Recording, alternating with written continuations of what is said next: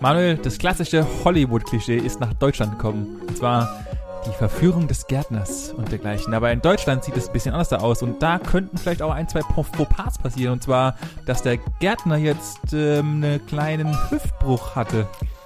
Apropos Fauxpas, du hast mir doch auch von einem deiner Freunde erzählt, die sich vielleicht im Einkaufsmarkt ihres Vertrauens ein bisschen daneben benommen haben.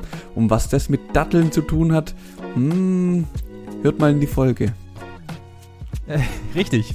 Auch äh, meine Urlaubsplanung ist irgendwie so ein bisschen abhanden gekommen, habe ich so das Gefühl, denn diese ganzen Brände und so, ich glaube, es wird dann doch eher der Erlebnispark dieses Jahr. Oh ja, das kann ich gut verstehen. Erlebnispark, ich habe auch schon vom Erlebnisgarten gehört. Vielleicht wäre das ja mal was.